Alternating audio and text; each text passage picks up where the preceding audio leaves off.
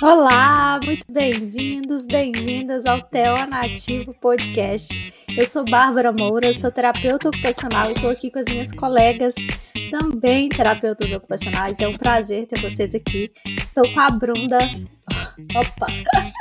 Estou com a Bruna Miranda do Empreenda TO, com a Joyce. Oi, Bruna. Oi, boa noite. Tudo bem? Com a Joyce Marques do TO Pra Que Te Quero. Tudo boa bem, noite, Joyce? tudo bom? Com a Priscila Boy da Magalume. Tudo bem, Pri? Boa noite, pessoal. Tudo bem, Bárbara? Meninas? Tudo. E a Samara Costa da IS Descomplicada. Tudo bem? Boa noite, pessoal. Tudo bem? Então vamos para mais um episódio. A gente está no segundo episódio. Hoje a gente quer falar da nossa história. A gente vem representar um pouco né, a nossa história aqui, mas a gente está representando um grupo. E esse é o nosso segundo encontro, por isso que a gente achou tão importante trazer esse assunto para vocês. A nossa história, a gente é, é legal a gente entender, né, que ela começa a partir do momento que a gente é concebido. Cientificamente, está comprovado que as reações da mãe, né, as, as experiências que ela tem geram memórias nos bebês.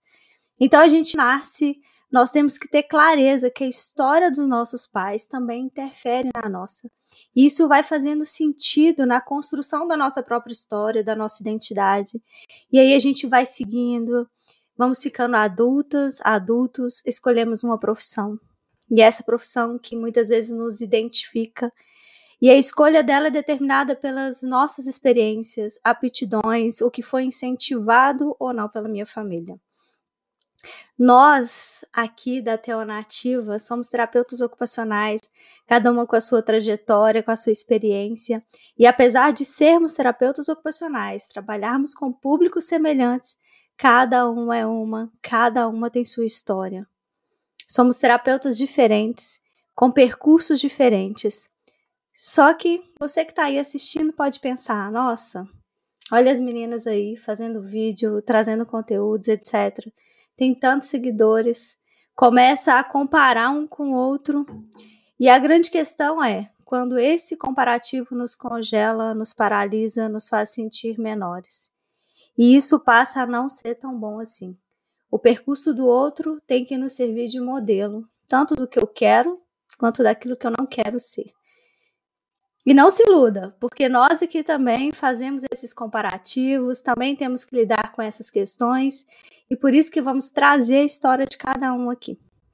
Não é para você se sentir melhor, pior, é para você se sentir pertencente a um grupo de pessoas que quer oferecer o melhor para vocês. E antes da gente começar com essas histórias, vamos rodar a nossa vinheta.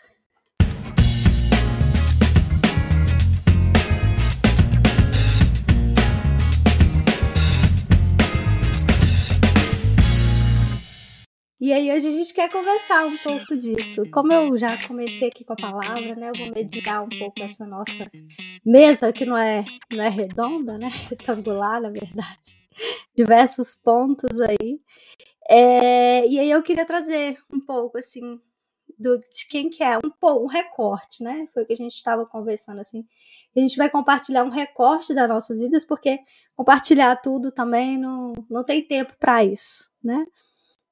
E assim, eu, é muito legal. É, eu conheci a terapia ocupacional, na verdade. Eu, eu acho assim, né? Nenhuma de nós aqui foi aquela criança que. Ah, eu vou ser TO quando eu crescer, né? A gente talvez tinha aqueles sonhos de. Ah, eu vou ser médica. No meu caso, assim, eu vou ser professora. Eu falava muito, mas que eu queria trabalhar com criança. Só que aí uma amiga é, a filha de uma amiga da minha mãe passou no vestibular para TO, eu devia ter uns 16 anos, estava próximo ali, né, naquelas, o que, que eu ia fazer, o que, que eu não ia fazer e tal. E aí eu sou muito curiosa, fui pesquisar um pouco sobre o que, que era isso, o que, que é isso, né? Na minha época tinha aqueles guias, né, de vestibular, tava começando um pouco, assim, eu minha casa teve computador muito novo, muito novo, assim, porque meus pais tinham gráfica, Então tinha o computador e aí eu fui pesquisar um pouco e tal e gostei. Falei, ah, isso é massa. Eu sempre fui aquela pessoa dos dos sofridos assim, né? Eu sempre fiquei desse lado assim, busquei e gostei. Só que minha família tinha uma parada de que eu tinha que fazer alguma coisa que dava dinheiro. E como eu não conhecia TO, eu falava que eu ia fazer medicina, depois eu mudava, falava que ia ser nutricionista, falava que eu ia ser psicóloga, falava que eu ia ser professora e tal. Mas o único que colava era a tal da medicina, né? Porque medicina, todo mundo sabe o que, que é e dá dinheiro, não dá? Não sei, né? Não sou médica para saber. E aí, só que eu descobri a TO e ninguém sabia o que, que era carta branca, né? Ninguém fala nada. Ninguém sabia se dava ou não o dinheiro, também que eu fiquei liberada para fazer TO. Só que lá na faculdade, no meio da faculdade, lógico que todo mundo, né? Eu morava com uma tia e tal, concursada, um concursado muito bom e tal. Minha mãe, todo mundo descobriram que TO é TO. Tem aqueles conceitos de que às vezes a gente não, vai ganhar dinheiro, né? Vai ser mal remunerado e tal. E começaram a história do concurso público tem que fazer concurso, tem que fazer concurso, tem que fazer concurso e tal. E eu comecei realmente a estudar para o concurso, que eu realmente comecei a acreditar que essa é a minha, minha única saída. E aí falava, ah, é porque eu trabalho com uma pessoa que é terapeuta ocupacional, e ela tá adorando trabalhar no juizado, que não sei o que, eu, velho. não, eu não quero isso, eu não tô fazendo faculdade à toa.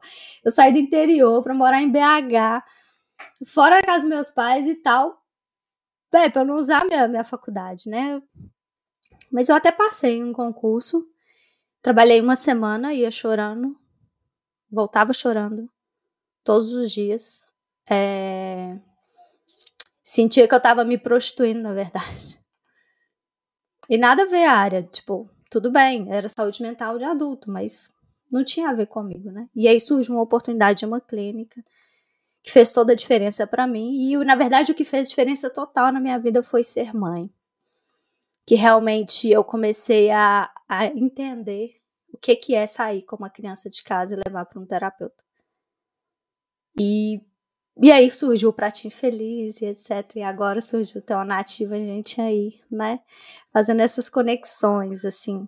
É, e é legal que a gente, a gente foi conversando das nossas histórias, né? E muita coisa. Nossa, comigo também, comigo também. E aí a gente quer trazer tanto essas semelhanças, porque se, se há uma semelhança em um grupo de cinco, imagina com as teós, né, que vão escutar a gente, assim. E a ideia é falar, olha, não é fácil mesmo não, mas vamos lutar por essa profissão, né, que a gente conversou de conceitos semana passada. E que não é só tudo tão lindo, nem tudo tão desastroso assim. Mas foi isso da minha história, assim. E se alguém quiser compartilhar alguma coisa em relação a isso, fica à vontade. Tudo certo? Então, gente, eu vou compartilhar a minha, então. Já que Bárbara falou de como ela descobriu a terapia ocupacional. É, eu tive uma história de que ela, né, esse comentário de que a gente faz as nossas escolhas baseadas muito no apoio que a gente recebe das famílias ou na falta de apoio também, né? Uhum. É, e aí é, eu passei a vida toda, desde que eu entendi que eu tinha que escolher uma profissão, que eu tinha que me posicionar diante disso, eu passei falando que eu ia fazer medicina e que eu ia ser pediatra. Então, tinha uma certeza eu tinha, eu ia trabalhar com criança. Desse lugar eu nunca saí. E aí eu falava que eu ia fazer medicina. Daí cheguei no terceiro ano e a gente foi para aquele teste vocacional. E a, a psicóloga, né, que fez o teste, foi ela a primeira pessoa a falar é, de terapia ocupacional comigo. E eu, muito, tipo, teimosa que sou, é, não, não sei onde come, que, como que sobrevive, o que que fazia, não, nunca tinha ouvido falar, dei nem bola para ela. E aí, ao longo desse último ano de, de colégio, algumas pessoas que, que me incentivam muito até hoje, é, até hoje não, né? Meus pais me incentivam muito até hoje, mas duas pessoas muito importantes na minha vida naquele momento, que era minha professora de matemática e a minha professora de teclado elas disseram para mim que TO era minha cara. E eu nem sabia o que era TO, gente, eu não estava dando a mínima para isso. Falava, gente, ninguém conhece de onde surgiu terapia ocupacional, né? E aí, aceitei a, a área da reabilitação, mas falei que ia fazer fisioterapia.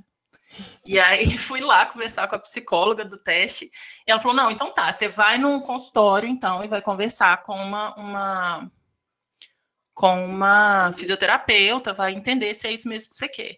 Cheguei lá, marquei e tal. Cheguei lá, a, e a fisio estava atendendo uma criança com T21, síndrome de Down, né?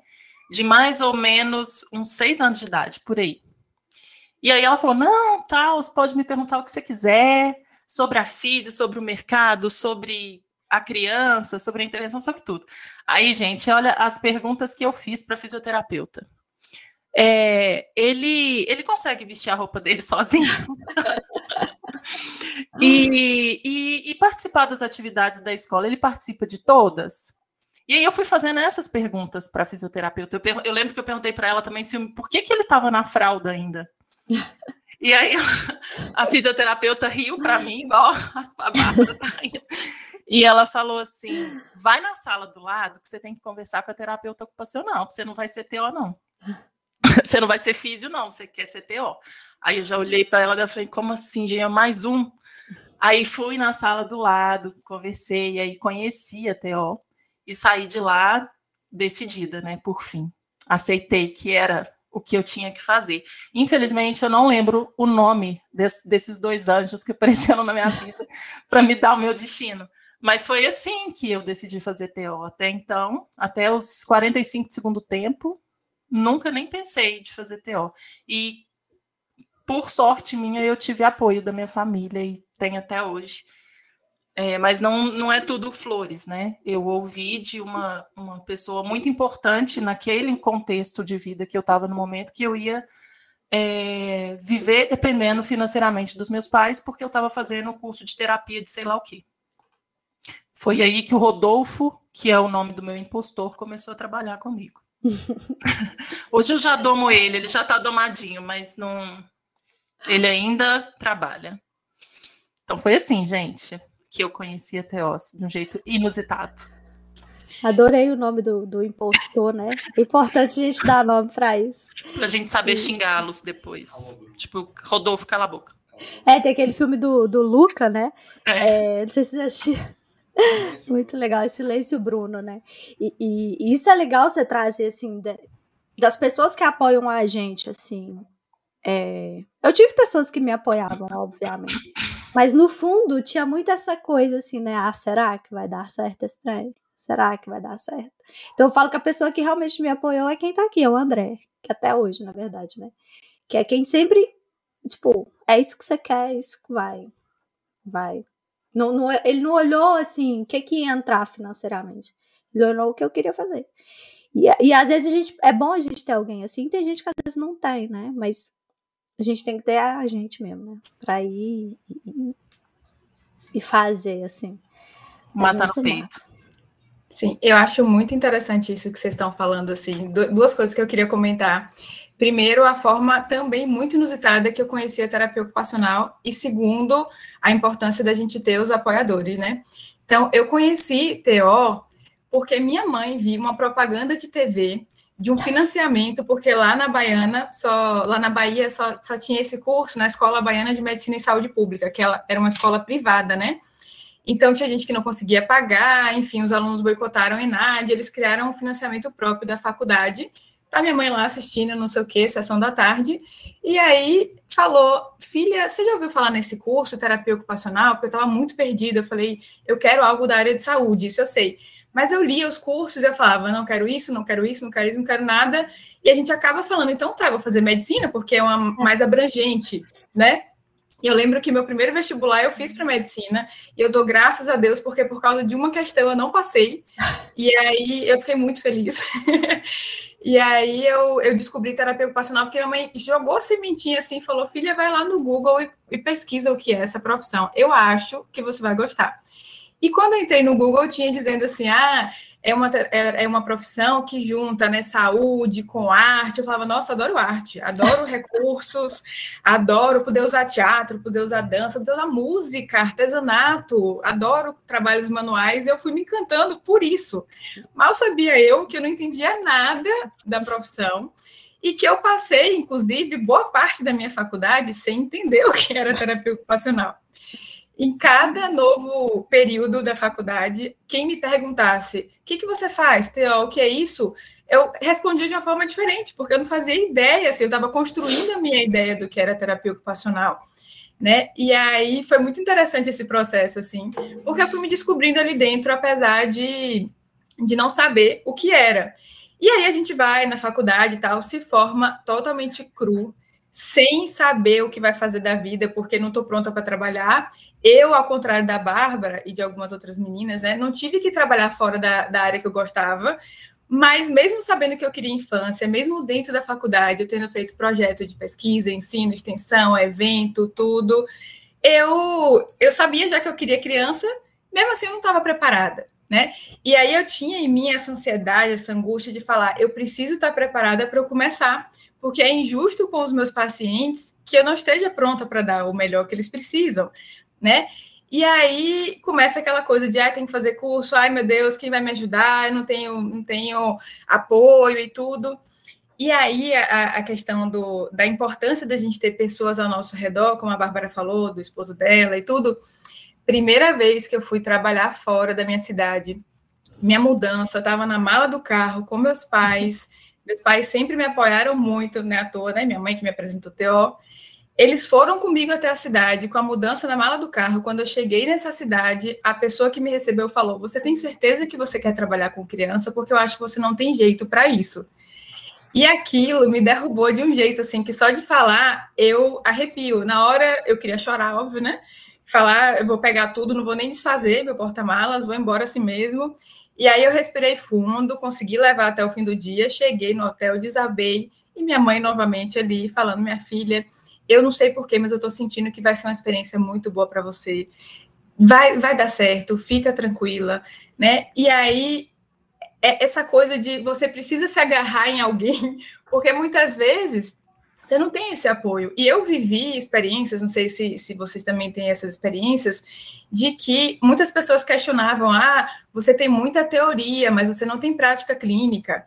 E aí eu falava, gente, mas eu vou adquirir prática clínica, não é porque eu tenho muita teoria agora que eu não possa atuar, né?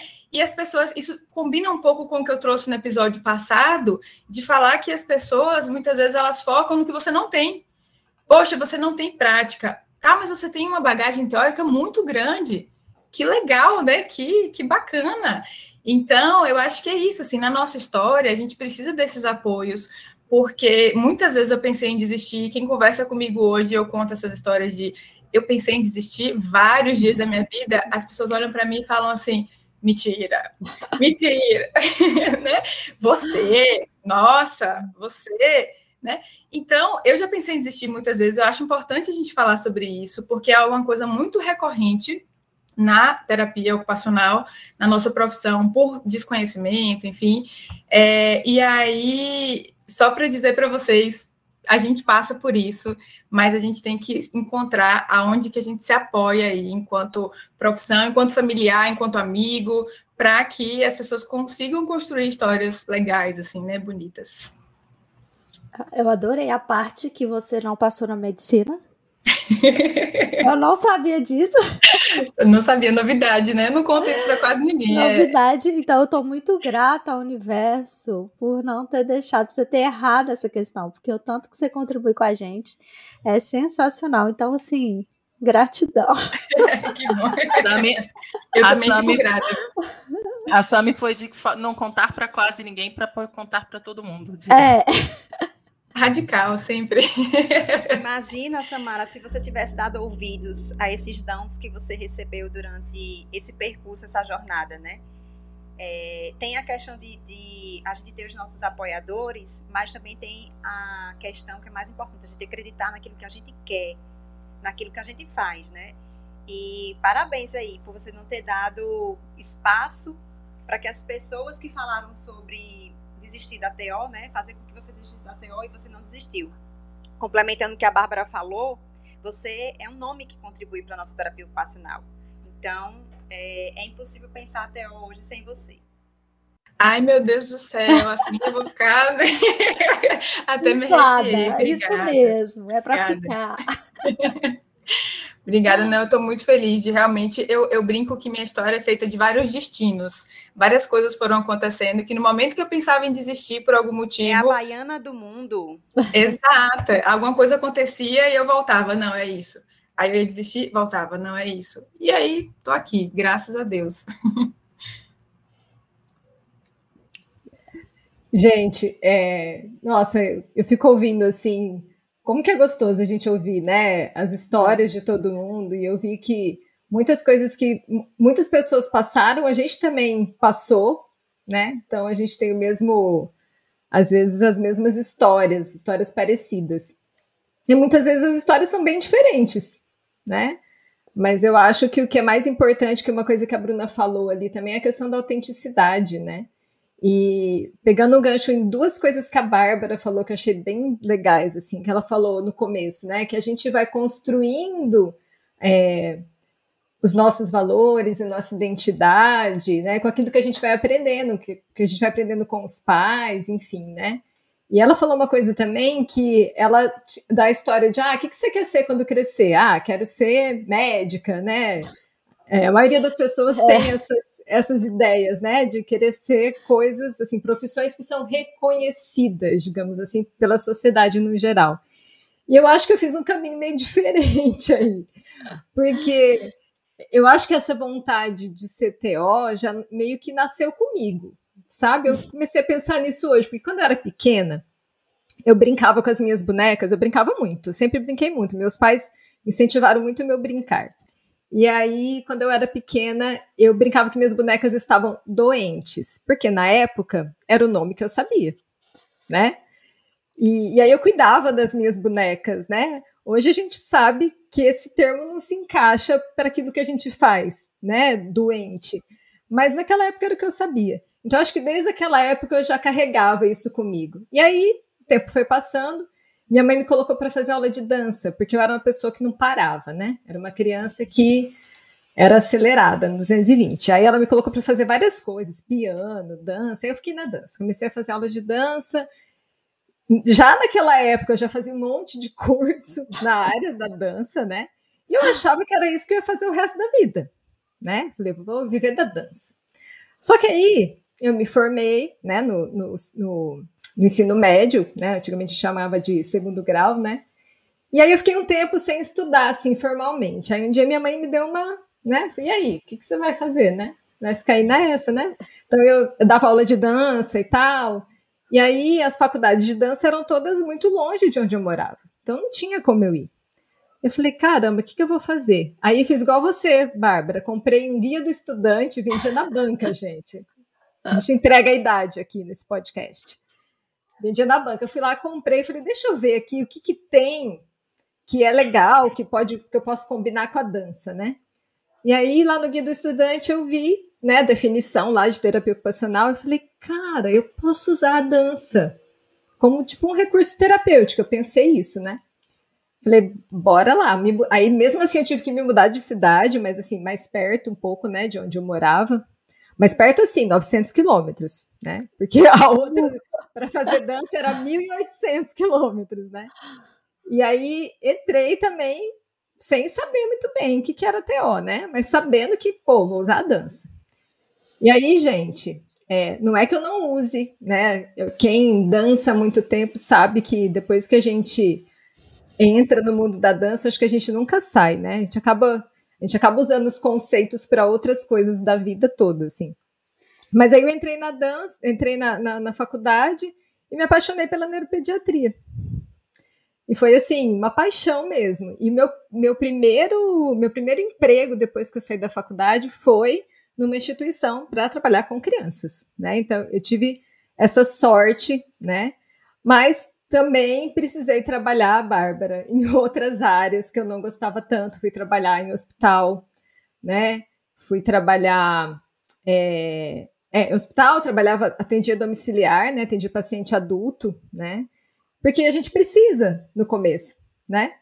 Passei no concurso, passei, mas não fui chamada, depois até desisti, podia ter entrado com mandado de segurança e tal, desisti, abri mão total do sonho, né, que a maioria das pessoas tem, que é ser concursada, né?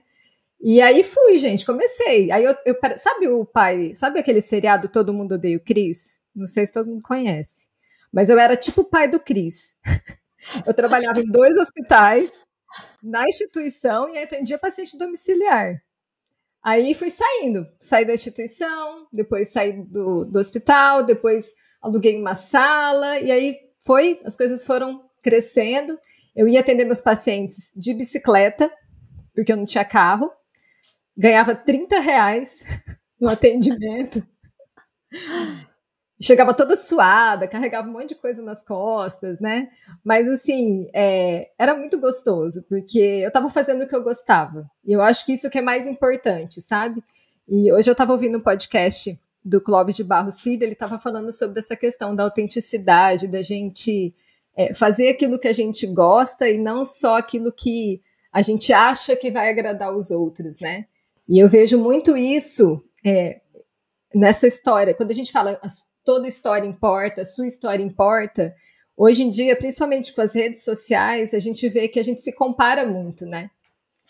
E o quanto essa comparação é, faz a gente querer muitas vezes parecer com o outro, porque a gente acha que o outro, né? A gente supõe que o outro está feliz, a gente supõe que o outro tem sucesso, né? E aí a gente esquece de olhar para a nossa história, que ela é tão importante quanto. E se a gente mostra essa autenticidade, né, falando aqui né, da, do mundo digital, é, com certeza a gente vai ter sucesso porque a gente está fazendo aquilo que tem a ver com o que a gente gosta, né? Agora, se a gente tenta só agradar o outro porque a gente está se comparando com os outros, aí as coisas não parece que não fluem tão bem, né?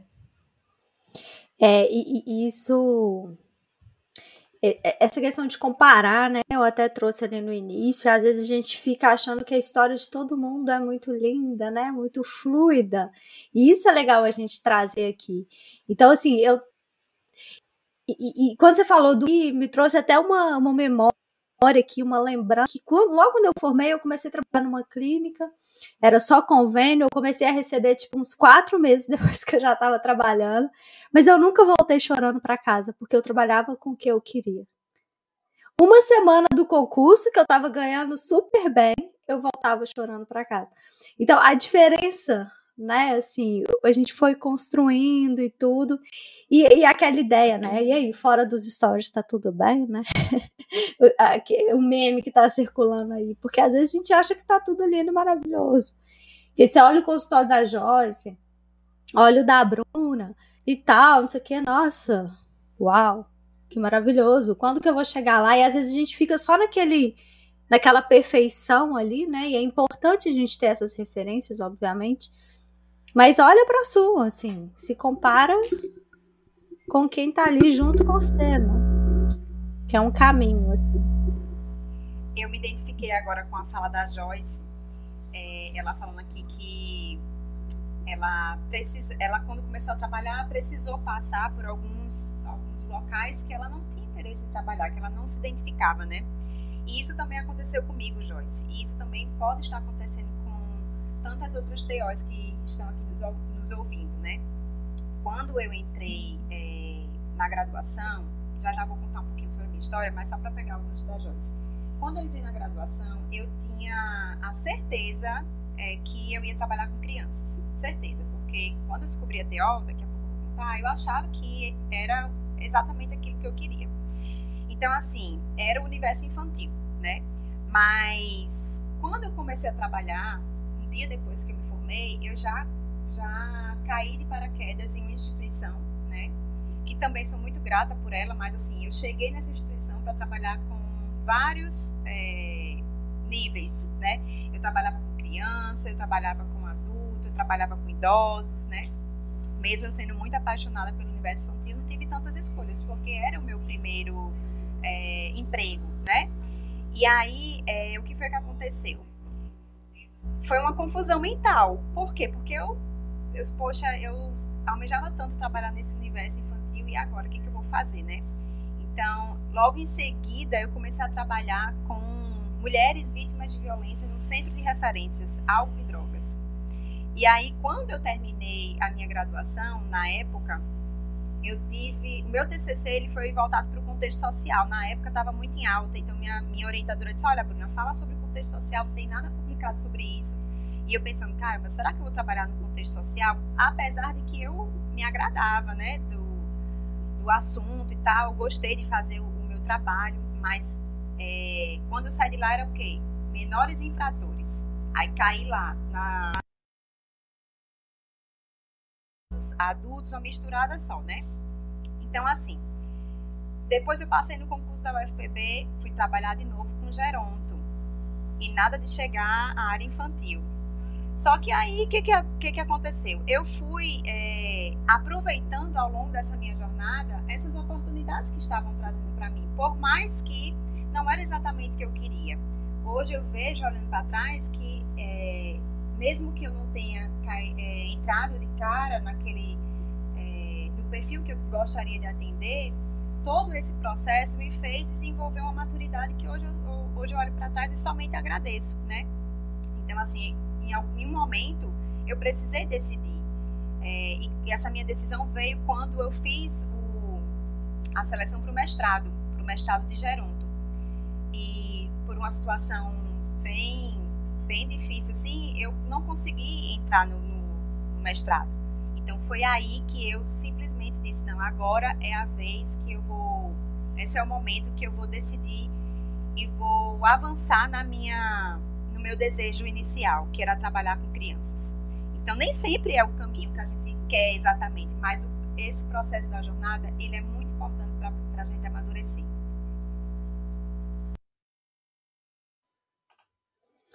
E é isso, né? Independente, assim, se, se a gente começa com aquilo que a gente gosta, né? Aquilo que a gente estava falando, onde a gente quer ir? A terapia ocupacional, ela, ela, ela, ela tem um conceito independente assim, né?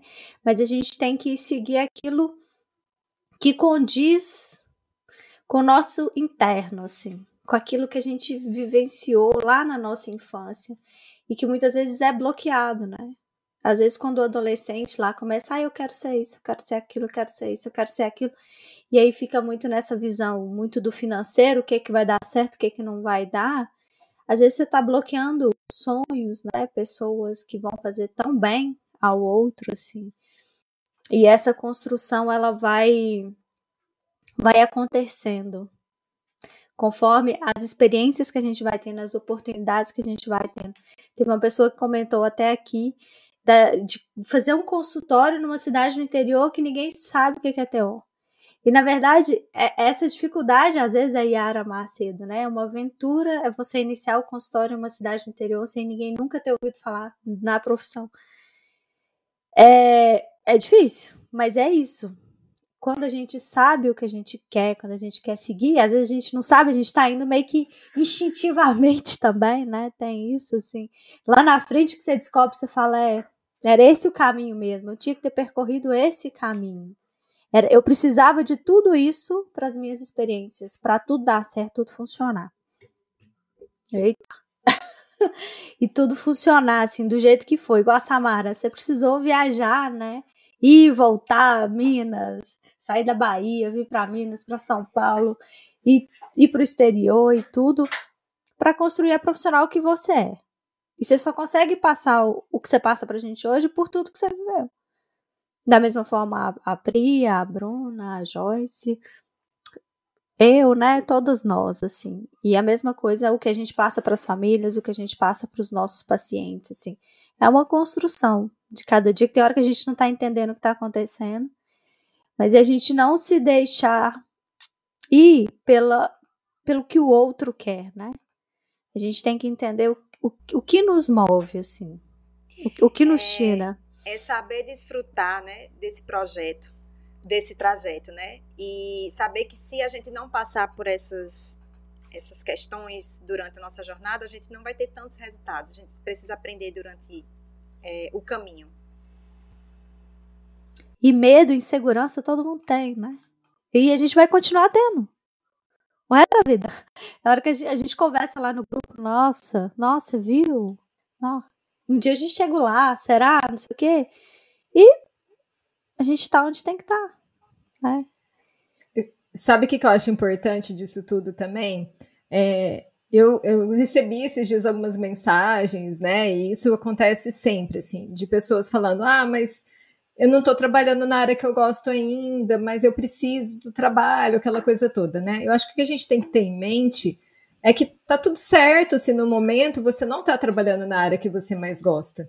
Mas você tem que ter em mente que isso vai te ajudar a construir é, aquela escada que vai te levar para a área que você realmente gosta.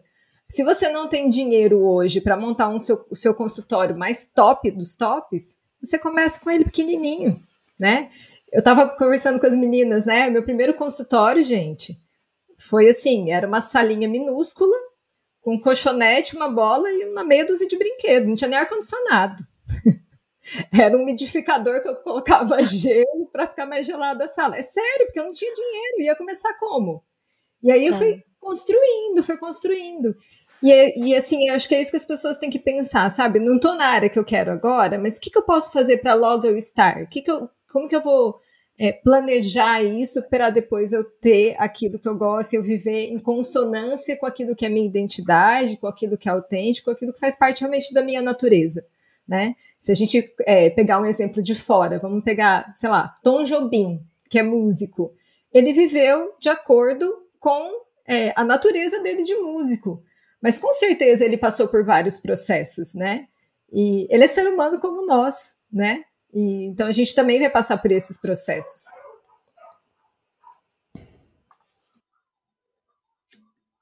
Isso, isso faz total sentido, assim, né? Essa construção pessoal. E, e às vezes a gente está querendo sempre começar do muito perfeito, né? Tem pessoas que, que, que às vezes não conseguem se mover se aquilo não tiver muito na, na, no mundo das ideias, né? E aí que vem às vezes o comparativo. E às vezes é nesse comparativo aí que a gente se congela. Porque você quer tanto o que o outro tá mostrando no stories, no, na rede social, ou não. Ou porque, não, fulano dá curso e tal, eu quero um dia dar curso, não sei o quê, mas às vezes a gente já quer estar lá.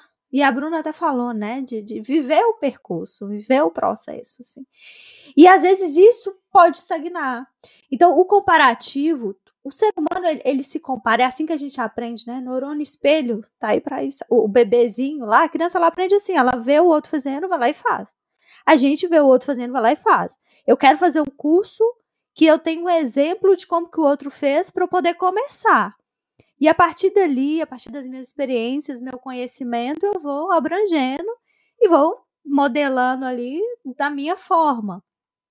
Mas se eu fico muito fixado na forma que o outro faz, eu não consigo sair do lugar. A gente não consegue sair do lugar porque eu não vou ser o outro. Às vezes a gente sai, mas se você não começar a tomar a sua força, né, ver quem é você e tal, aquilo que você sabe, se entender, pegar, estudar e falar, peraí, isso aqui faz sentido, sentido para mim. Você fica estagnado. E, e, e, às vezes é isso, é trabalhar, receber 30 reais. É trabalhar em convênio e receber 40% que a clínica te repassa de um convênio que te paga 20 reais. Passa, paga 20 reais para a clínica, te repassa 40%, 50% daquilo. A hora que eu olhava no final do mês, eu falava, graças a Deus que eu não lembro disso na hora que eu tô atendendo o menino. Eu, eu pensava isso. Eu, falava, Putz, eu recebi 80 reais para atender duas vezes por semana, um menino difícil pra caramba, uma família super desafiadora e tal. Aí eu falava, ainda bem que eu só faço isso no final do mês e daqui a pouco eu esqueço, porque eu tava tra trabalhando com aquilo que faz sentido pra. Agora, quando a gente fica só nessa, ai, ah, quando tiver uma boa oportunidade eu vou. Quando tiver uma boa. E se ela não surgir? Você vai ficar vivendo assim. Aí que a gente desiste de uma profissão que já é desafiadora para a gente se manter, né? Por conceitos, por contextos sociais, etc. Por aí vai, né? Mas a gente tem que entender nossa história, valorizar nossa história e não ficar focado só na, na história do outro, né?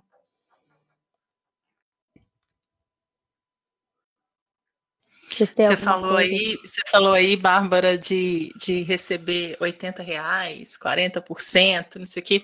E aí eu lembrei da, da minha primeira experiência. Meu Deus, eu saí da faculdade empolgadíssima. Nossa, sou TO e pá. E fiquei muito contente porque eu colei grau em fevereiro de 2010. Final de março de 2010 eu já estava trabalhando com a licença temporária, arrasando, estava me achando. Me achando. E aí eu entrei numa clínica conveniada SUS. Então, assim, quem já atendeu clínica conveniada SUS sabe o quanto é o repasse. Não chega a, na época, não chegava a 20 reais a sessão e a gente recebia um percentual daquele valor. Tem muita gente que está trabalhando assim ainda, né? Então, eu lembro que eu fui, e aí eu não tinha agenda cheia e tal. E tinha aquele outro, o esquema que você também falou de você trabalhar, aí você trabalha os 30 dias, manda o faturamento para o SUS ou para o convênio, para ele pagar a clínica daí 30 dias e você só receber, né? Sempre tem esse é. delay aí. Do, nossa, gente, Trabalhei nessa clínica, me achando sensacional. E a moça foi me pagar meu primeiro salário. um negócio que ela chamou de salário. Gente, vocês não vão acreditar. Ela me pagou um cheque, não foi nem dinheiro, ela me deu um cheque de 30 reais. Mano. Nossa. Gente, eu sou, tipo assim, transparente, né? O que tá na minha cara, tá na minha cara. Eu não consigo fingir. Eu peguei aquilo, eu olhei para ela Falei, não dá para mim, eu vou para outro lugar, isso aqui. Não, ela, não, mas você nem esquentou a cadeira, você tá com um limiar de frustração muito baixo, mas sinceramente, gente, não dava. Aí, sim, saí da clínica, fui para um outro lugar, e aí é, continuei recebendo os delays, mas o delay era 200 e pouco, 300 e pouco. Tipo, falei, nossa, não, gente, minha conta de telefone não tá rolando. Aí, que não era exagero, tá, gente? Não tem 300 reais de conta de telefone. Mas enfim, aí fui trabalhar num outro, numa outra clínica, que também era SUS, mas aí eu peguei a agenda de uma colega e já estava a agenda cheia. Então, na época, eu não tinha passarinho para dar água, eu morava com meu pai e minha mãe ainda, né? Então, naquela época, o valor que eu estava recebendo estava me satisfazendo. E aí, assim, a gente falando, a gente falou muito de iniciar, né, concurso, trabalhar numa área que você não se identifica e tudo mais. E eu, nesse início de carreira, caí nessa, né? E uh, caí entre aspas, porque a gente precisa disso, né? E fui trabalhar numa instituição de longa, perma longa permanência. E aí cheguei lá, falei, vou, já que eu vou, eu vou disposta a fazer o meu melhor, né? Tinha um salário bom, era uma carga horária é, pequena. E aí fui eu fazer um, uma, um trabalho que eu não me identificava muito, mas cheguei lá, fiz a aplicação dos, dos, questionários, dos testes, avaliações, tudo, organizei os grupos, cada um com uma demanda, e vai ser assim, esse grupinho, lá, lá, lá. Aí passaram-se alguns meses. A, a dona de, da instituição me chama e fala assim para mim que ela não estava vendo resultados da minha intervenção.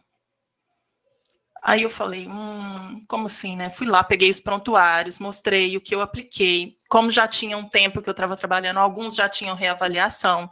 Então, mostrei os resultados, mostrei, falei, ah, o senhorzinho tal melhorou o desempenho em tal coisa, tal. Como assim vocês não estão vendo resultado, né? A colega, dona do asilo, da instituição, me diz assim: é porque a TO que trabalhava aqui antes de você vocês estão todos sentados assistindo, né? É, ouvindo. Aí a TO que trabalhava aqui antes de você fazia caixinha, pintura, enfeitava a, enfeitava a, a casa e tal, e as famílias estão sentindo falta disso.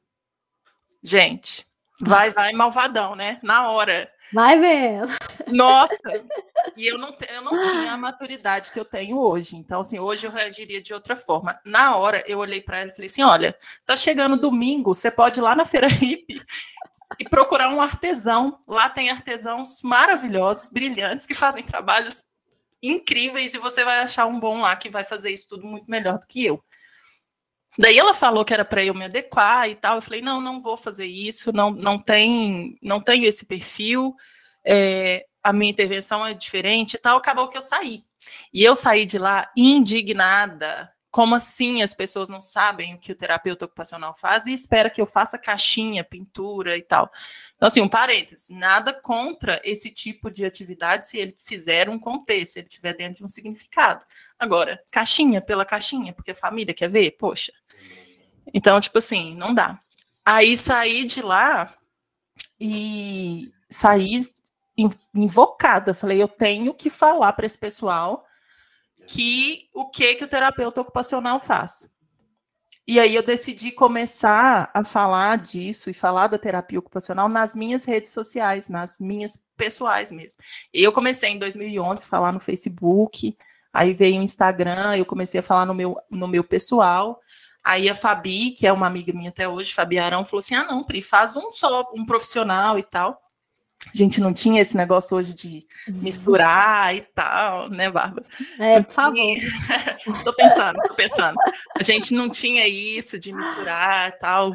Aí é, comecei e assim, o, consegui, né, gente? Hoje eu tenho milhares de pessoas lá ao longo desses 10 anos de perfil, né? Um por um. Então tem esse pessoal todo lá que para um tempinho do dia para ouvir o que eu tenho para falar sobre a TO e sabe, vê em mim um, um, um, espelho assim. E é isso que a gente tem que ser e tem que esperar do outro quando a gente se compara. Um espelho, justamente para saber se essa roupa aqui me serve ou não, se ficou caiu bem para mim ou não. Porque quando a gente se compara e começa a se sentir mal, tipo, nossa, nunca vou saber tanto quanto a Sami sabe. Nunca que eu vou pelo amor de Deus, não, não dá certo. Então, assim, essa comparação negativa é que a gente tem que tomar muito cuidado e cuidar dela se ela começar a aparecer na gente, né? Porque nesse advento, essa coisa toda de Instagram, tem gente que não tem aptidão para chegar e dar a cara e falar. E tá tudo certo, não é porque eu falo que todos os teós têm que se expor e falar disso. Faz quem quer quem consegue, quem acha que cabe dentro da realidade, né? Na minha super cabe, porque falazada é comigo mesmo. Encerrando a falazada, é isso.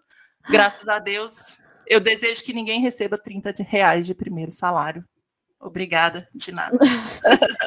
Ô, Pri, é, é muito interessante isso que você falou, porque essa questão financeira tem duas coisas aí. Tem o reconhecimento que não vem de fora das instituições que vão pagar a gente 30 reais, 200 reais, a conta do telefone, enfim, né? É. Mas também tem a gente não saber reconhecer o nosso próprio trabalho e precificar. Né? Eu lembro até hoje a primeira vez que alguém que eu dei uma supervisão. Foi o seguinte: alguém botou no grupo lá, alguém conhece o VMI? E eu li e falei, eu conheço, mas eu vou deixar alguém responder, porque com certeza alguém conhece, né? Não precisa ser eu. E ninguém respondeu, eu comecei a ficar incomodada, porque a pessoa ficou no vácuo, mas eu tinha aquela resposta. Eu falei, eu conheço o VMI, como posso te ajudar? Vou te chamar no privado. E aí a pessoa falou, estava querendo muito aprender o VMI, não sei o que, você me ensina, mas vamos marcar uma supervisão? Não, não precisa de supervisão, não. A gente faz uma ligação aqui, eu te explico tudo direitinho, como você aplica, como você pontua, como você interpreta. E aí eu recebi a maior lição de todas da pessoa, porque era uma pessoa muito madura, e ela falou assim para mim: de jeito nenhum. Se você não colocar um preço, eu não vou querer, porque para você conhecer esse instrumento, você teve que fazer alguma formação, você tem alguma experiência que eu não tenho, você tem algo para me oferecer. E aí eu falei assim: tá bom, X reais. Ela falou: de jeito nenhum. De jeito nenhum. E eu falo assim, gente, o que, que essa mulher quer? Porque eu falei que eu faria de graça, depois eu falei que eu faria barato. Ela devia estar feliz comigo, né? E aí ela falou assim: quanto você ganha na clínica que você trabalha? Cobre a sua hora. E aí eu fui olhar minha hora, minha hora era 25 reais, era menos do que o X reais que eu tinha proposto para ela, não lembro se foi 90 reais, uma coisa assim, supervisão. E aí ela falou assim para mim: você precisa se valorizar. E eu tava quase assim, vamos fazer a supervisão, e se você gostar, você me paga, né? Uma coisa assim de que eu falava, gente do céu. E aí ela foi algo que me, me colocou assim um alerta de tipo, nossa, eu preciso realmente me valorizar. E ela me pagou, depois a gente chegou no consenso de 150 reais a hora, passou do tempo, ela me pagou a mais, porque tem isso, né? Na supervisão as pessoas falam, ó, é X reais a hora. Alguém quer ficar uma hora e meia quer pagar uma hora, quer ficar duas horas e quer pagar uma hora. E aí a gente também tem essa dificuldade de falar, ó, oh, terminou o tempo, né? Vamos, você precisa de mais uma. Tem essa questão do, do reconhecimento. Quanto que a gente vale? E aí, você também falou sobre se expor nas redes sociais. Eu lembro que quando começou a pandemia, eu estava um tempo parada na, na clínica por um acidente que eu tive, tive que ficar de licença, e eu comecei a ficar agoniada, tipo, tem que fazer alguma coisa, tem que fazer alguma coisa, vou produzir os cursos que tanto me pedem, né? E aí, conversando com uma amiga TO, ela me incentivou a, a, a criar a IS Descomplicada. E eu falo, essa amiga TO, para vocês que não conhecem, é aquela famosa lá do Patinho Feliz Pro, a Bárbara Moura, grande incentivadora, ela e o esposo dela, que fez minha marca Deu maravilhosa. Certo. Deu certo. Estou aqui. É, foi um pouco assim que eu falei, gente, eu estou incomodada como as pessoas não conseguem entender integração sensorial. Eu queria fazer uma integração sensorial descomplicada. E a Bárbara falou, adorei o nome. Eu falei, é mesmo. E era para paz no início, mas eu falei, nossa, mas os profissionais precisam tanto disso também. E se eu fizer para os profissionais, eles podem difundir para os pais, enfim. E aí eu falei para a Bárbara, não dou conta. Eu não dou conta, porque nessa coisa de falar, você só tem teoria, não tem prática, você não sabe o que você está fazendo. Eu falei, a primeira coisa que eu postar no Instagram vai aparecer alguém de novo falando quem é você para falar sobre integração sensorial. Quem é você para dar supervisão? Já ouvi isso muitas vezes. Quem é você para dar curso? E hoje você fala, eu sou Samara Costa, pô. Sabe por quê? Porque a Bárbara virou para mim e falou assim: sempre tem alguém que aprende com você e a gente sempre está aprendendo com alguém. Eu botei isso na minha cabeça como um mantra do tipo: não tem como a gente saber tudo, o conhecimento é inesgotável, né? As nossas experiências são inesgotáveis, a gente precisa entender que dentro de um percurso, cada um está num caminho, mas sempre tem alguém que está antes de você, sempre tem alguém que está depois. Eu não tenho pretensão nenhuma de falar, nossa, eu sei tudo, eu sou melhor, porque eu sei que isso não existe. E foi assim que eu consegui entender que eu poderia contribuir de alguma forma. E no fim das contas eu falei, ó, se eu quisesse dar um curso de física quântica, quem ia falar para mim, quem é você para dar um curso de física quântica? Os meus alunos que comprassem, eu falar assim, não gostei, você não sabe falar sobre nada de física quântica. Então o feedback que a gente vai recebendo vai construindo a gente também enquanto pessoa. E aí eu coloco de novo a necessidade da gente apoiar os outros, assim como eu tive apoio da Bárbara, do André, do meu esposo, da minha mãe na minha história quando a gente apoia, quando a gente compartilha, quando a gente difunde, quando a gente fala, oi, vem cá, vem aqui comigo, vamos, vamos se ajudar, né? Ao invés de competir, ao invés de colocar o dedo, ao invés de ficar criticando, tem a diferença entre o feedback e, desculpem a palavra, o feedback, né? vamos usar mais feedback e menos feedback, vamos focar nos pontos fortes, vamos se ajudar, gente, pelo amor de Deus, né?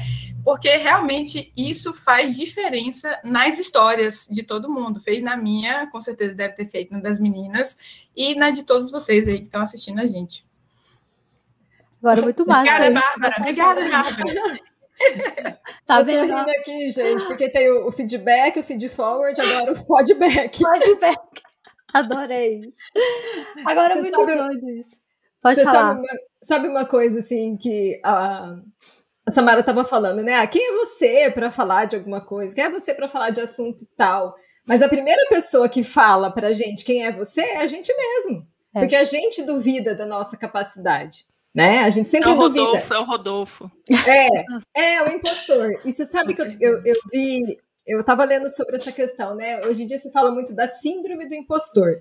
Mas a síndrome do impostor é uma coisa muito pessoal. Então eu vi que agora estão falando fenômeno do impostor.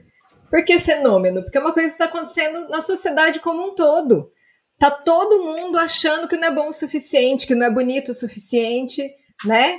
Que, enfim, e aí isso acaba essa coisa da gente que se não achar é TO suficiente, que não é TO suficiente, isso porque que não, não tem atua. todos os cursos, que precisa Isso. começar com tudo. Exatamente, Bruna. E eu acho que isso, o que, que acontece? A gente acaba desanimando quando a gente deixa esse fenômeno pegar a gente. E a gente tem vontade de desistir. E aí, eu tô aqui para falar que vontade de desistir é normal também. É. Né? A gente tem vontade. Vontade de desistir faz parte do pacote do ser humano, na verdade, não é nem coisa de, só de TO, né? E para tudo, né? Para dieta, para tudo, assim, para meditar, para tudo. Exatamente. Por isso que a comparação é tão ruim, porque. E a outra coisa que você falou ali, Samara, que a, a Bárbara te disse, né? Sempre tem alguém que vai aprender com você, porque tem, porque tem a questão da identificação também. Né? Então, às vezes uma pessoa se identifica mais com a maneira da Samara ensinar, uma pessoa vai se identificar mais com a maneira da Priscila ensinar. Então, tem espaço para todo mundo, né? Esse mundo é muito grande, tem muita gente que precisa aprender, tem muita gente que precisa de atendimento, enfim. Agora, engraçado que a Samara falou do. Que a pessoa falou que ela cobrou barato, né? Aí comigo já foi o contrário. A primeira pessoa que me procurou para supervisão de seletividade alimentar, eu falei, putz, nunca fiz isso. Samara, como é que cobra? e o André também, né? Como é que cobra? Você cobra isso não. Aí ela, ou então, aí me contou um pouco dessa história e tal, não sei o que. Eu falei, ah, beleza, né? Vou cobrar. Acho que eu cobrei 100 reais. Fui achando assim, né? Aquela insegurança total. Aí a pessoa falou, o quê? Isso tudo? Aí eu, velho, eu falei, nossa, que decepção, né? Tipo assim. Com a Samara a pessoa falou assim, não, tá barato. Aí comigo, aí o André falou, faz não não abaixa, não abaixa. Se não quiser fazer, não faz e tal, não sei o quê. E aí eu comecei a me identificar isso assim, né? Falei, 100 reais para algumas pessoas realmente é muito, 100 reais para outras pessoas é pouco e tal. Só que uma coisa. Olha quem tá aqui. Uma coisa é pagar por atendimento, talvez, né? Outra coisa é a gente profissional. gente, participação especial aqui hoje, ó. Uma coisa é a gente buscar por um profissional que vai ajudar a gente a atender outra criança e talvez não valorizar. Ou se é caro ou é barato, olha, agora eu não posso pagar, né? E até surgiu uma questão, né, Pri? Essa semana eu até postei lá, assim, pessoas falando de curso caro e tal, um curso. Velho, não existe o, o, o que o outro ensina, né? Conhecimento não, não tem preço, assim. Pode ser que você não possa pagar nesse momento. Mas não tem. Caro é os pais saírem, talvez, de casa e, e, e você não dá assistência direito, assim. Mas cada um tá, tá num processo, né? A gente tem que entender. Mas aí você falou isso, eu lembrei dessa história. Eu falei, velho do céu. E hoje as pessoas, tipo, falam, ok, né? É. Hoje eu já sei cobrar. e a gente já começou disso, né, Pri? Oi. É, então, a gente, sobre, só um gancho sobre essa questão da, da supervisão, né? É, como a gente tem TOs ouvindo aqui, tem, tem aquela tabelinha lá do, do conselho que determina o valor mínimo. Todo mundo tem que olhar aquilo lá para saber o mínimo que você tem que cobrar por um serviço. É, mas certa vez abri uma caixinha de perguntas sobre supervisão, que as pessoas perguntam muito. Falei, ah, vou pôr uma caixinha aqui para as pessoas tirarem as dúvidas. E aí é, a pessoa perguntou para mim, por que tão caro? Por quê? porque é o valor do meu trabalho, é o valor do meu conhecimento, né? Então, tem uma questão, é que a gente ganha mal de algumas clínicas, de alguns lugares, a gente tem esse percurso onde a gente não, não se forma ganhando bem, e aí a gente encontra o próprio colega questionando o preço do nosso serviço. Porque eu, no caso da Sami foi legal, ele questionou, tipo, não, de graça não. Apesar que Sami já pediu supervisão para ela, falou para mim que ia, ia falar assim, né, Sami? Todos os pontos, assim. todos os todos os pontos da Vagalume decididos por Samara Costa. É, então, assim, a gente, ao mesmo tempo que a gente quer ser valorizado, a gente tem que saber valorizar o passo do nosso coleguinha que a gente foi ali para pedir ajuda, uhum. né? Então, não é caro. Até gente. porque, Pri, até porque, Pri, é, esse conhecimento que você tem hoje, que cada um de nós temos, a gente levou tempo para adquirir em outros momentos a gente buscou, estudou, estuda ainda, né? É contínuo essa busca. Então, a gente está encurtando o caminho quando a gente está ajudando outro colega, né? Ele está pegando ali destrinchado as horas de estudo que você se dedicou para trazer aquele conteúdo, né? Então, é um valor assim que não tem preço, né? Como a Samara colocou. Gente, eu e vou assim, só dar sim. Só, só para eu concluir, a gente acabou entrando nesse lance de, de supervisão e tal, para a gente falar de precificação, e assim, é, algumas pessoas estão num, numa parte no, do, do, caminho dessa estrada que a gente trilha, e elas estão num caminho em que elas não têm condição de cobrar mais, de sair e tal, então elas estão numa situação que elas às vezes se veem sem saída, né? Então, o que, que a gente quer dizer aqui com isso tudo? Todos nós passamos por isso. E a gente tem que se movimentar e se comparar e olhar para o outro e buscar estudar e como, sabe, vai se virando de forma que você saia disso. Não, eu falei no, no Falazada também, não se acomode com o que incomoda, né? Não se acomode em receber 30 reais por sessão, saia disso. Nem que você tenha que fazer coisas que no momento não são tão confortáveis. Escolha Pri. o seu desconforto, né? Escolha Exato. o seu desconforto. É, sabe, você falou aí, sabe como que eu entrei na área da integração sensorial? Eu era recém-formada, não tinha dinheiro para pagar. Eu já tinha tido experiências no intercâmbio, enfim, falei, eu quero fazer isso. Eu, de cara de pau, mandei um e-mail e falei, ofereço o serviço de tradução em troca de ganhar a certificação, porque eu não tenho como pagar. Então, eu fiz escambo, a moeda mais antiga que existe no mundo, o escambo, né? De, eu, eu lembro que eu fui, assim, tendo dor de barriga, porque a minha primeira tradução foi ao Unidam, o curso do perfil sensorial, e eu falei, meu Deus, aquela pessoa que tá lá, ela fez o perfil sensorial, é o único, o único instrumento que eu sei até hoje, e eu vou traduzir ela, e aí vem aquele, né, quem sou eu, mas enfim, eu fui porque assim, eu falei, eu preciso disso para ter em troca a certificação. Se eu não fizer isso, eu não vou conseguir pagar não sei quantos, vários, muitos mil reais para poder ter a certificação, né? Então eu fui assim, joguei mesmo a cara ali, porque a gente tem que passar por algumas coisas, alguns sofrimentos que fazem a gente crescer também. Né? Nem tudo é fácil, nem tudo são flores. Quem olha para mim e fala, nossa, ela sabe bastante de S, não sabe o desgaste que é traduzir curso. É uma atenção 100% ali na hora, né? É, eu absorvo muita coisa, mas eu também fico meio biruta. Então, assim, a gente tem que fazer nossos esforços dentro da nossa jornada, né? Samara, você falou aí, né, da, quando você, que você queria fazer, né, a IS. Eu, quando estava na faculdade ainda, eu pensava assim, nossa, meu sonho era sair da faculdade e fazer Bobat. Era assim, é era, era a, a, o brilho dos meus olhos, né? E aí eu pensava, cara, eu nunca vou conseguir.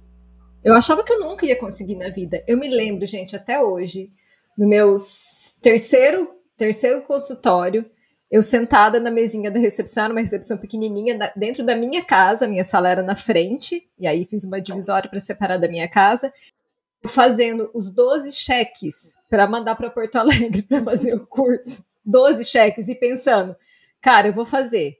Como eu vou cobrir o cheque? Não sei. Depois a gente vê. Na cara e na coragem, sabe? E eu acho que é isso, assim, às vezes a gente tem que dar um passinho, um pouquinho meio que no escuro, digamos assim, e se arriscar um pouco. Né? Se a gente não se arrisca, a gente nunca vai saber o que vai acontecer. Que é que algumas pessoas já falaram aqui hoje, né? De sair dessa zona de conforto. É claro que você não vai colocar né, a sua vida em risco, né? E eu sei que é diferente, por exemplo, para quem tem filhos, né? Porque tem outras coisas em jogo, né? Eu, eu, eu era só eu e meu marido, né? Então não tinha essa, tanta essa dificuldade. E, e, eu acho que é isso, assim, a gente tem que dar, às vezes, sair um pouco do, do senso comum e dar um passinho um pouco maior que a perna, digamos assim. E pedir, gente, eu pedi ajuda, sabe assim? Pedi, eu falei, olha, eu Também. preciso fazer esse curso, me ajuda aqui. é, e abria mão de algumas coisas e tal, e era isso aí, passava o cartão, isso, vamos ver, vamos ver e tal. E vamos fazendo, né? É... E a, gente, e a, gente, faz muito curso, né? Eu falo assim, que TO é o bicho que mais faz curso na face da Terra, né? Eu acho que isso, isso é meio que uma herança, assim, daquela coisa da gente não se sentir valorizado enquanto profissão, que é uma coisa que acontece, né, meio geral, assim, que a gente ouve muitas pessoas falarem. Então a gente precisa sempre fazer curso, fazer curso, fazer curso, fazer curso, porque daí a gente meio que tá é, driblando aquela tal da, do fenômeno do impostor lá, né? E aí vira Sim. uma loucura. O problema é quando a gente faz curso, faz curso, faz curso, se acha muito, ou passa a se definir pelos cursos também, né? A gente Nossa, esquece a identidade da, da, da, terapia ocupacional e fica falando, né, naquela especificidade de uma abordagem ou de outra. Isso me mata. Todo mundo sabe que o meu foco principal, que o meu forte dentro de abordagens é a integração sensorial, mas eu sou a primeira a falar, minha gente, nunca usem esse termo integracionista sensorial, integrador sensorial, integralista sensorial, já ouvi esses três, tá? E não falem isso, não, não, não, não, se definam por isso. A gente falou um pouco sobre isso, né? Então, legal, a gente precisa fazer o curso porque a faculdade não prepara a gente, ou porque a gente acha que a gente não é bom o suficiente, porque TO é uma profissão difícil. Eu falo que é a profissão mais difícil do mundo. Se eu soubesse que era tão difícil, eu acho que eu teria ido também, assim, porque eu gosto de desafio. Mas eu acho que é, é um pouco disso, assim, né? A gente entender o nosso propósito, a gente falou sobre isso hoje muito. Não dá para nadar, tipo, pular no rio e ser levado pela correnteza, porque a gente vai se frustrar. A gente precisa ter propósito para que a nossa história seja construída numa direção um pouco mais assertiva, né? É pegar as rédeas, né? Com certeza. As rédeas ali da nossa vida, assim. Tem mais alguma coisa, gente, vocês querem contribuir? Mas assim, História é sempre muito gostoso, né? Se deixar, a gente fica aqui. Ah, porque aconteceu isso? Ah. Bárbara, é, eu queria só voltar um pouquinho nessa, nesse assunto da, do, do se comparar, né? E competir. É, visto que a gente poderia é, muitos teóricos, né, que talvez entrem nesse tipo de conflito, a gente poderia é, pensar, é, refletir, se colocar no outro lugar. Porque, assim, eu, eu fico aqui lembrando, é, na época que eu comecei na TO, é, na época da graduação, né, eu ouvi muitas coisas sobre a TO, como todo mundo aqui já ouviu, né? Crenças limitantes, assim, que, que se eu tivesse dado ouvidos a isso, eu certamente não estaria aqui, né? Mas eu, eu não. Assim, o máximo que eu podia, eu não me colocava nesse lugar, sabe? De me comparar ou de me, de, de me, de me diminuir e sempre que eu pude, assim, tive liberdade e oportunidade, eu buscava é, dentro de mim a minha missão, meu propósito, como Samara colocou aí agora há pouco, é, em busca de colaborar, de ajudar, de ensinar, sabe? Às vezes a gente tenta se comparar demais, às vezes quer, quer competir com os nossos outros colegas, achando que a gente precisa estar mais lá à frente, mas quando na verdade a gente talvez se olhar por outra vertente, a gente tenta se inspirar nessas pessoas né? Porque, assim, em algum momento, é, principalmente agora, por exemplo, a gente está na era da, da, da, ascensão do digital, né? Então, a gente pode contribuir muito com os nossos colegas, como a gente está fazendo agora, trazendo aqui as nossas histórias, trazendo, trazendo aqui a, aquilo que a gente encarou como desafio. Não é à toa que a gente chegou aqui, né? Então, a gente compartilha o conhecimento com essa intencionalidade de mostrar para vocês que é, ao invés de se comparar e de buscar ser algo que a gente ainda não conseguiu ser, né? A gente precisa é, avançar, pensar e inspirar. Aí é, a Samara falou aqui sobre a Bárbara, né? É, eu também conheci a Bárbara em um momento da pandemia, né? Eu conheci ela por aqui, pela internet.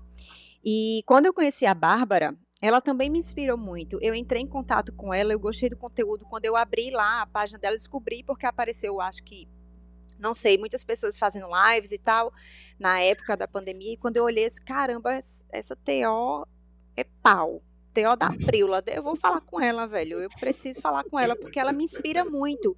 Imagina se eu tivesse me colocado nesse lugar de me comparar. Caramba, ela tá muito à frente, ela tem conteúdo muito massa e tal nossa, vou ficar aqui triste, decepcionada por isso, porque eu ainda não cheguei nesse nível. Não, eu procurei humildemente a Bárbara, tanto ela quanto o André me, me fizeram enxergar algo que eu tinha para comunicar aqui para vocês. E aí eu fico pensando, é, por que a gente competir? Por que a gente se comparar tanto, né? Se a gente pode tocar as pessoas e transformar a vida delas através do nosso conhecimento, né? Então, é, às vezes, assim, eu, eu, quero até descrever isso, mas a gente não consegue mensurar a dimensão do que é você poder estar ajudando outras pessoas, é, informando a elas sobre a terapia ocupacional, como a gente está falando aqui, né? Então, eu, eu acredito genuinamente que essa é uma geração, né, de teóricos que chegam para para desenvolver uma mentalidade, para mostrar que não somente a minha história, como das minhas aqui, mas todas elas importam, né? É, e através da, das nossas dores, das nossas vivências, das nossas experiências e também do sucesso de cada um aqui, de forma subjetiva, porque eu acho que cada um aqui merece estar onde está, porque se dedicou, correu atrás, né? Então é isso. É, Era a minha contribuição com relação a, a esse ponto. Eu, eu quero encerrar minha fala hoje aqui, que eu acho que a gente né, já está se alongando demais nessa falazada.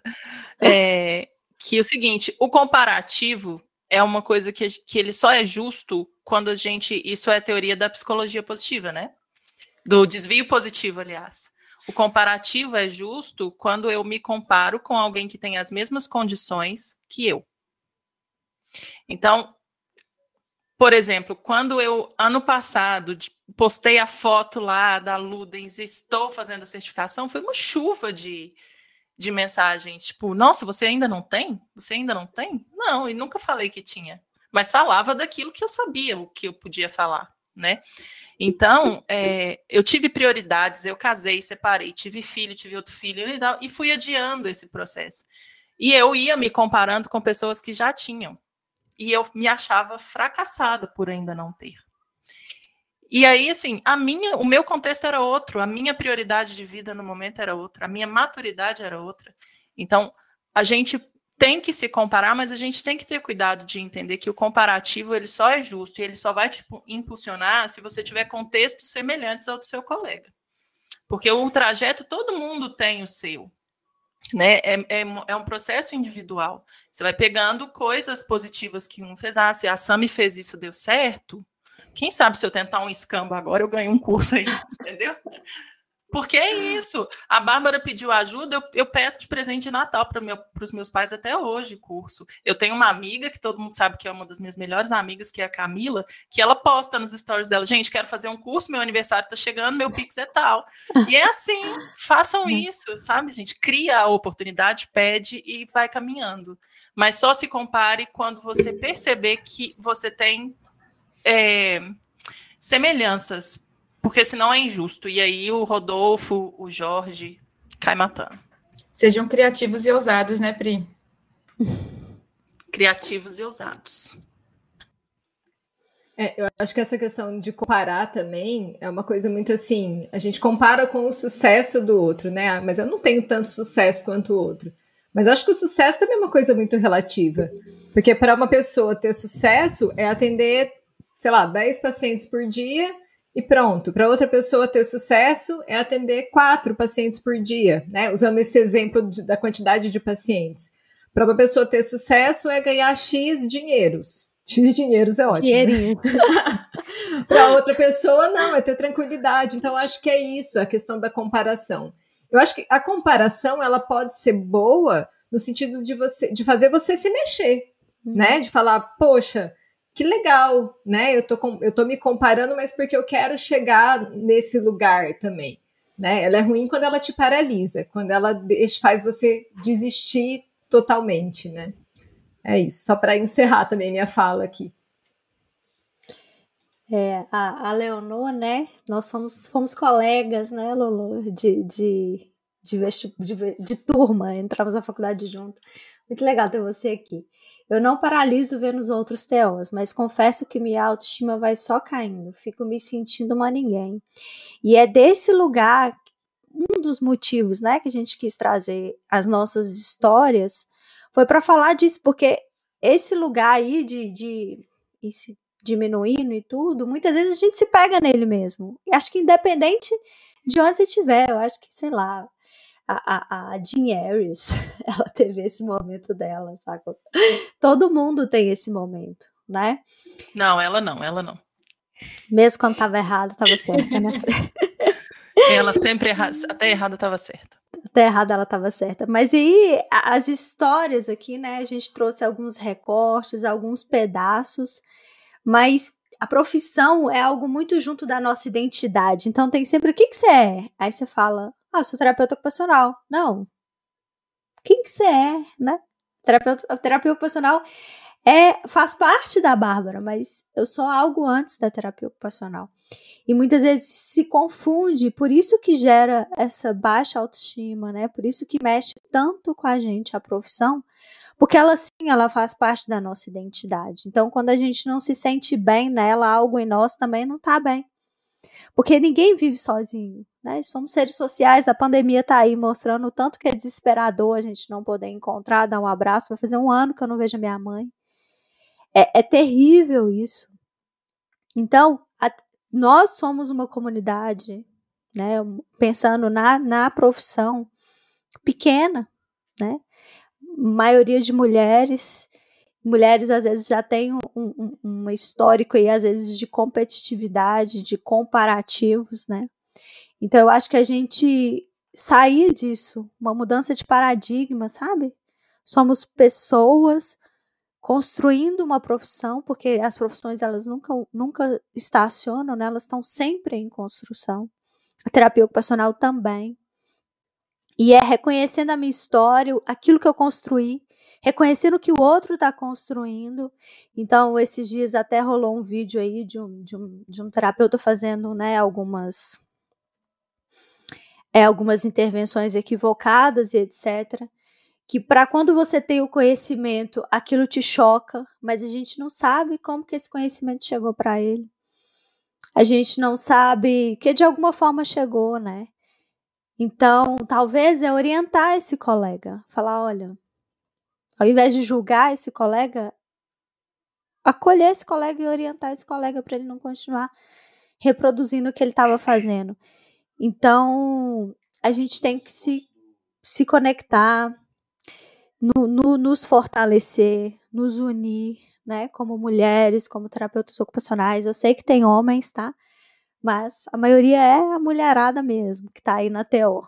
Então, é disso que a gente precisa é falar assim, olha, a minha história é importante para mim, a história do outro é importante para ele e todas as histórias contribuem. Olha só, se a Samara tivesse passado em medicina, olha só. Se a Pri não tivesse ficado com raiva lá do que o pessoal do asilo não sabia, que, que era TO, a gente não tinha ela lá no Insta. Se a Joyce não tivesse roubado a bicicleta lá, ela nem contou essa parte, né? Mas ela contou pra gente. Talvez ela não teria se movimentado a Bruna, se não tivesse que. Ela?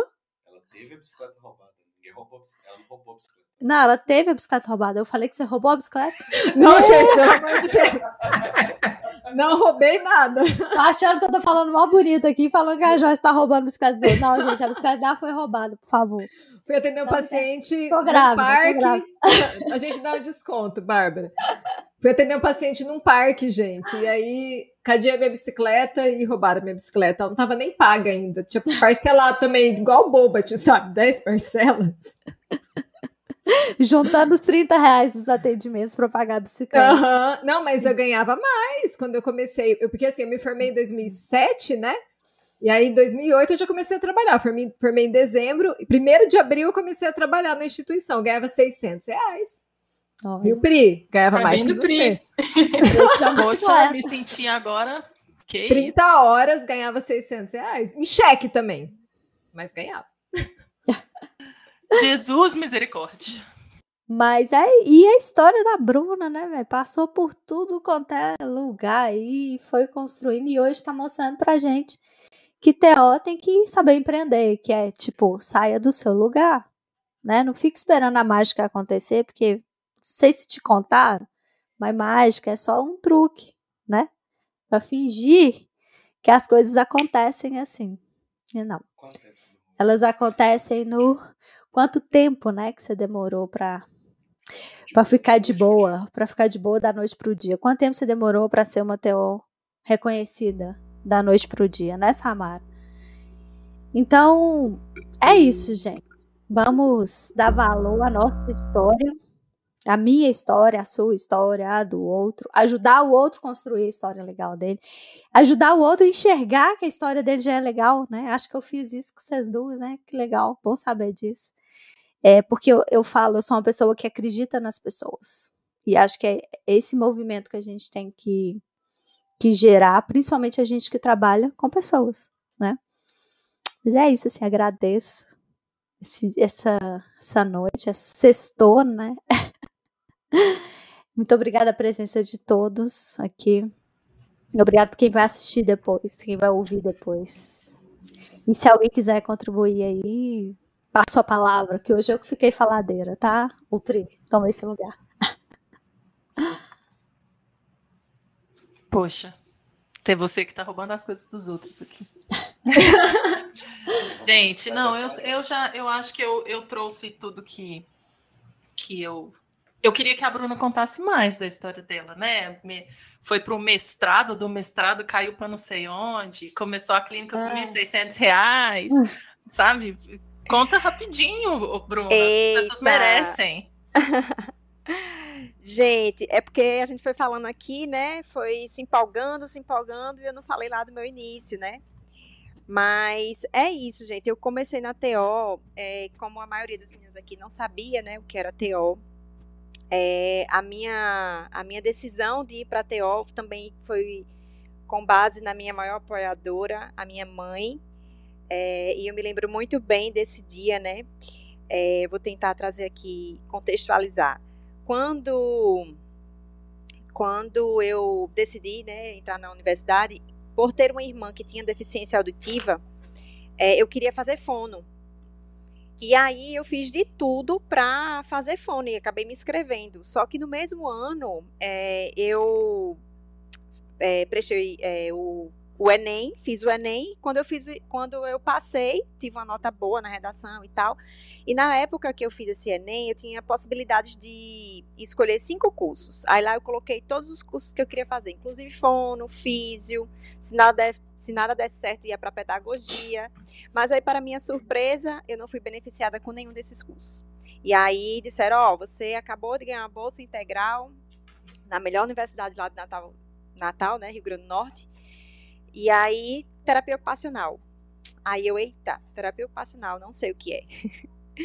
E aí foi o que aconteceu comigo, né?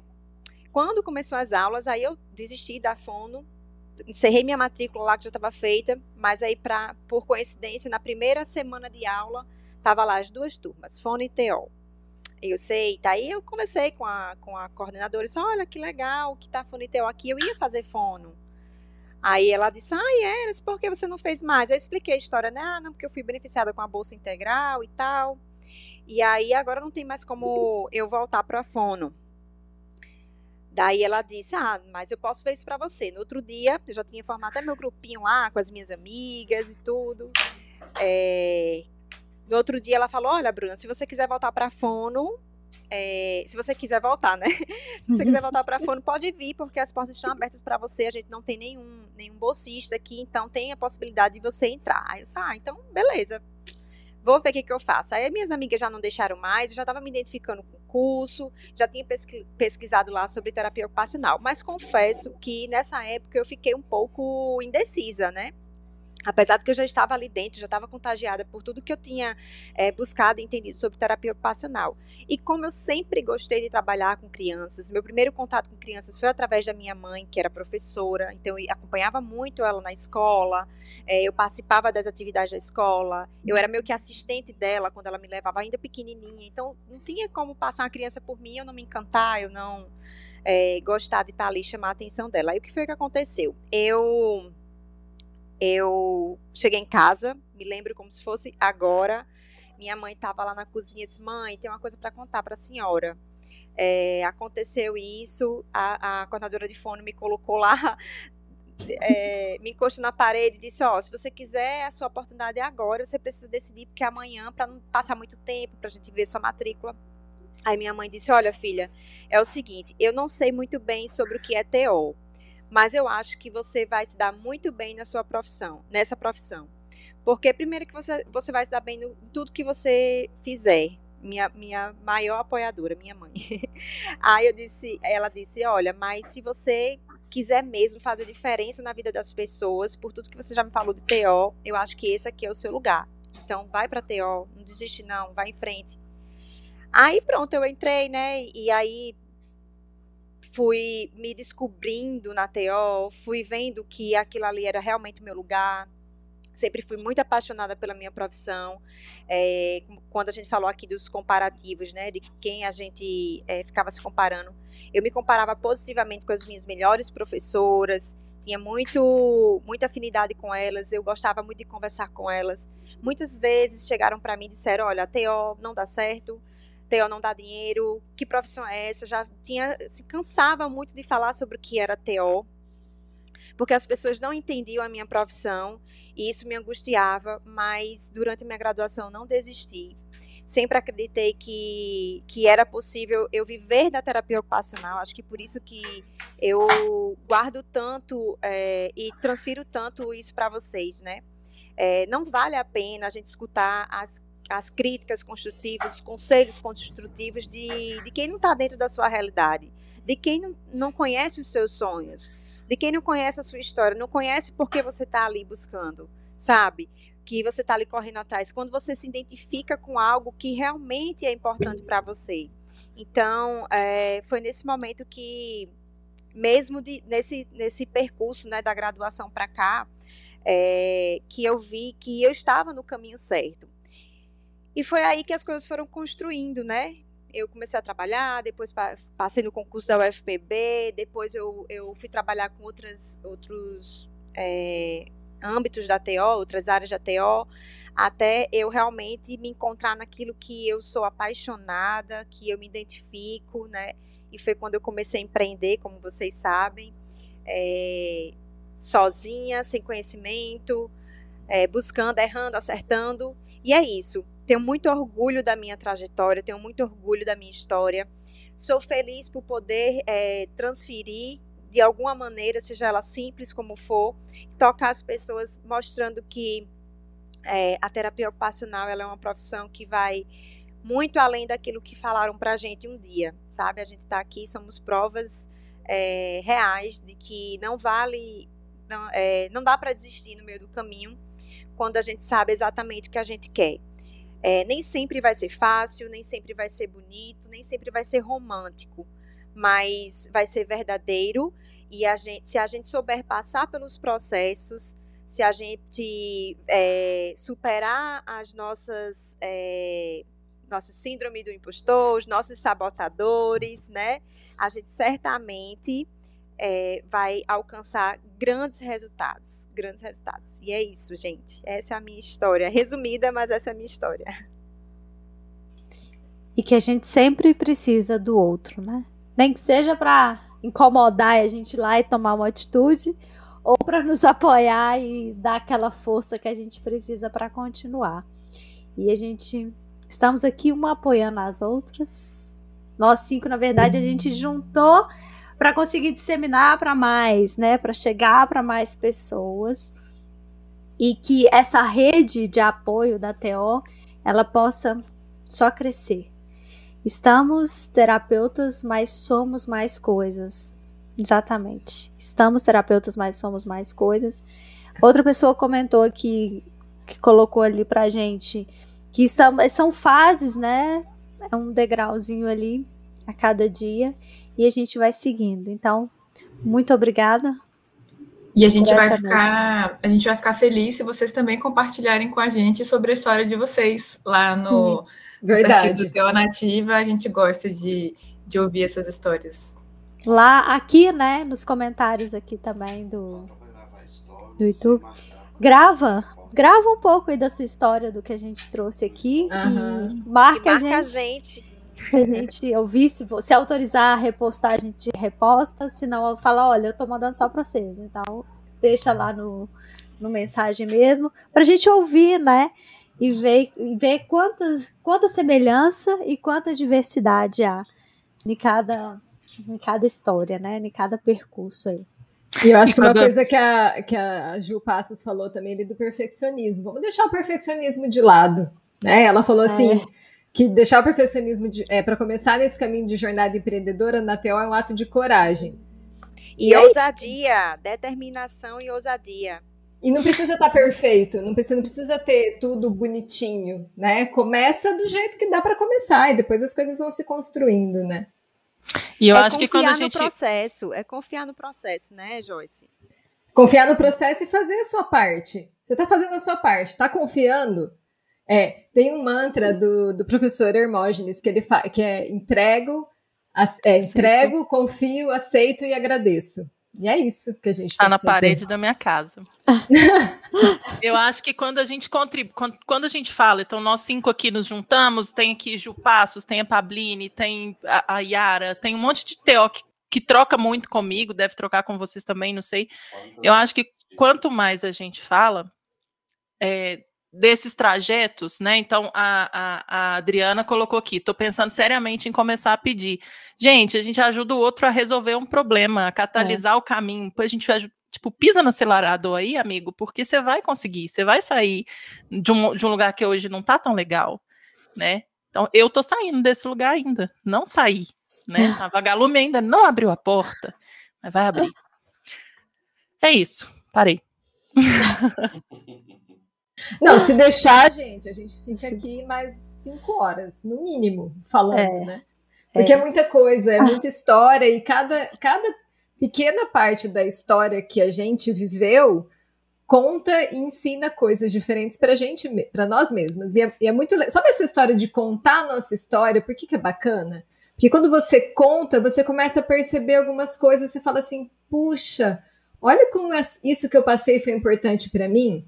E aí você começa a perceber também que aquela, aquela fase ruim que você viveu passou. E Gera agora uma você olha- conexão, né, Joyce? Gera uma Isso. conexão, você começa a ter insights, você começa a querer se levantar da cadeira e agir. Porque a gente começa a identificar que todas nós passamos aqui por várias etapas, né? Várias etapas. A gente não nasceu pronta. Não, não nascemos prontas. E, e nunca vamos estar. Porque a gente está sempre em construção. Quem acha que está pronto, acho que está errado, né? Porque a gente está sempre se construindo e o que eu penso hoje, talvez amanhã eu mude. Talvez depois de amanhã eu volte a pensar no que eu pensava ontem. Enfim, eu acho que esse processo também a gente tem que estar aberto a essas mudanças. Eu acho que ruim é você ficar pensando a mesma coisa a vida inteira e tentando fazer as coisas da mesma forma a vida inteira. A partir do momento que você pensa, é, poxa, quem sabe eu posso olhar isso por um ângulo diferente, né? E aí as coisas começam a fazer mais sentido até. Mas tá adolescente, gente. Quando a tá gente ficando- lembra, gente, adolescente, você fala, nossa, era muito adulto. você fala, nossa. Tá ficando o que eu te cortei, desculpa. É, Não, eu só ia falar que esse episódio de hoje tá bem filosófico, né?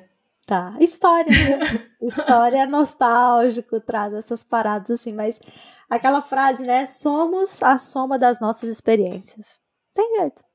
E a gente vai se moldando, e graças a Deus, né? A gente muda de opinião, né, gente? Porque tem hora que você bem. fala, meu Deus, não é possível que eu pensava um trem desse, mas é, E um passinho de cada vez, né?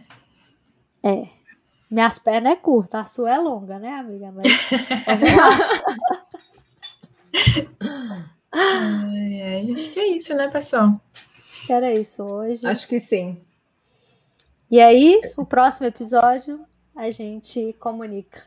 Hoje será marcada a data do próximo, e aí, assim que possível, a gente comunica e espera a presença e mais pessoas, né? Mais teós possam vir participar e, e compartilhar desse momento com a gente. E a gente quer ver a história de vocês, viu? Marca É. Quero saber um pouquinho da história de cada um aqui. Aguarde. Gente, eu quero Sim. agradecer. Quero agradecer de novo vocês, meninas, porque eu acho que a gente formou um grupo bem bacana, assim, eu tô bem feliz. E agradecer a todo mundo que tá vendo a gente agora, que tá ouvindo a gente agora, que vai ver depois, enfim. Todo mundo que passar aqui pelo TO Nativa. E que manda os feedbacks super legais pra gente, né? A gente ama. Também. A é gente verdade. ama. Continuem assim. Precisamos, precisamos de apoiadores. O Rodolfo vai É. ficando de escanteio, né, Pri? Quando Eu não recebe. gosto dele, gente, mas ele, ele gosta de mim ainda. e ele é insistente, mas ele ainda vai perceber que o lugar dele não é aqui. Bota Rodolfo. nesse Rodolfo. Rodolfo, meu querido. É e vocês namorado, botem né? nome. É, Pelinha. Botem nome nos impostores de vocês. E quando eles vierem falando que você não pode falar daquilo porque você não tem a formação ainda, porque você não. Quem é você na fila do pão da padaria? Você é o próximo que vai pegar o pão. e vai comer o pão, tá bom? Então manda o Rodolfo queijo, queijo pastar. Minas. É, fala pro Rodolfo, meu amor, aqui não é seu lugar. Jorge, aqui não é o seu lugar. É isso. É, é aquele namorado eu. obsessivo, né? Eu Você falei- termina com ele, ele não termina com você. Pelo amor de Deus. Eu falei com, a- com uma amiga hoje que, que o Jorge eu apelidei o impostor dela, hoje, hoje à tarde. E aí eu falei com ela: quando o Jorge vier falar com você, você vira para ele e fala: Jorge, estou ocupado atendendo mil crianças, estou ocupado com fila de espera, estou ocupado, agora não, Jorge. E pronto. É isso, estou ocupada para ouvir Rodolfo. E vocês estejam ocupados para ouvir os de vocês. Beijos, fiquem com Deus. Ai, Beijo, gente. Obrigada. Um beijo, pessoal. Beijo, boa noite. Tchau, tchau. Até a Tchau, próxima. tchau. Tchau. Bora pra vinheta de novo, né? Tchau, tchau.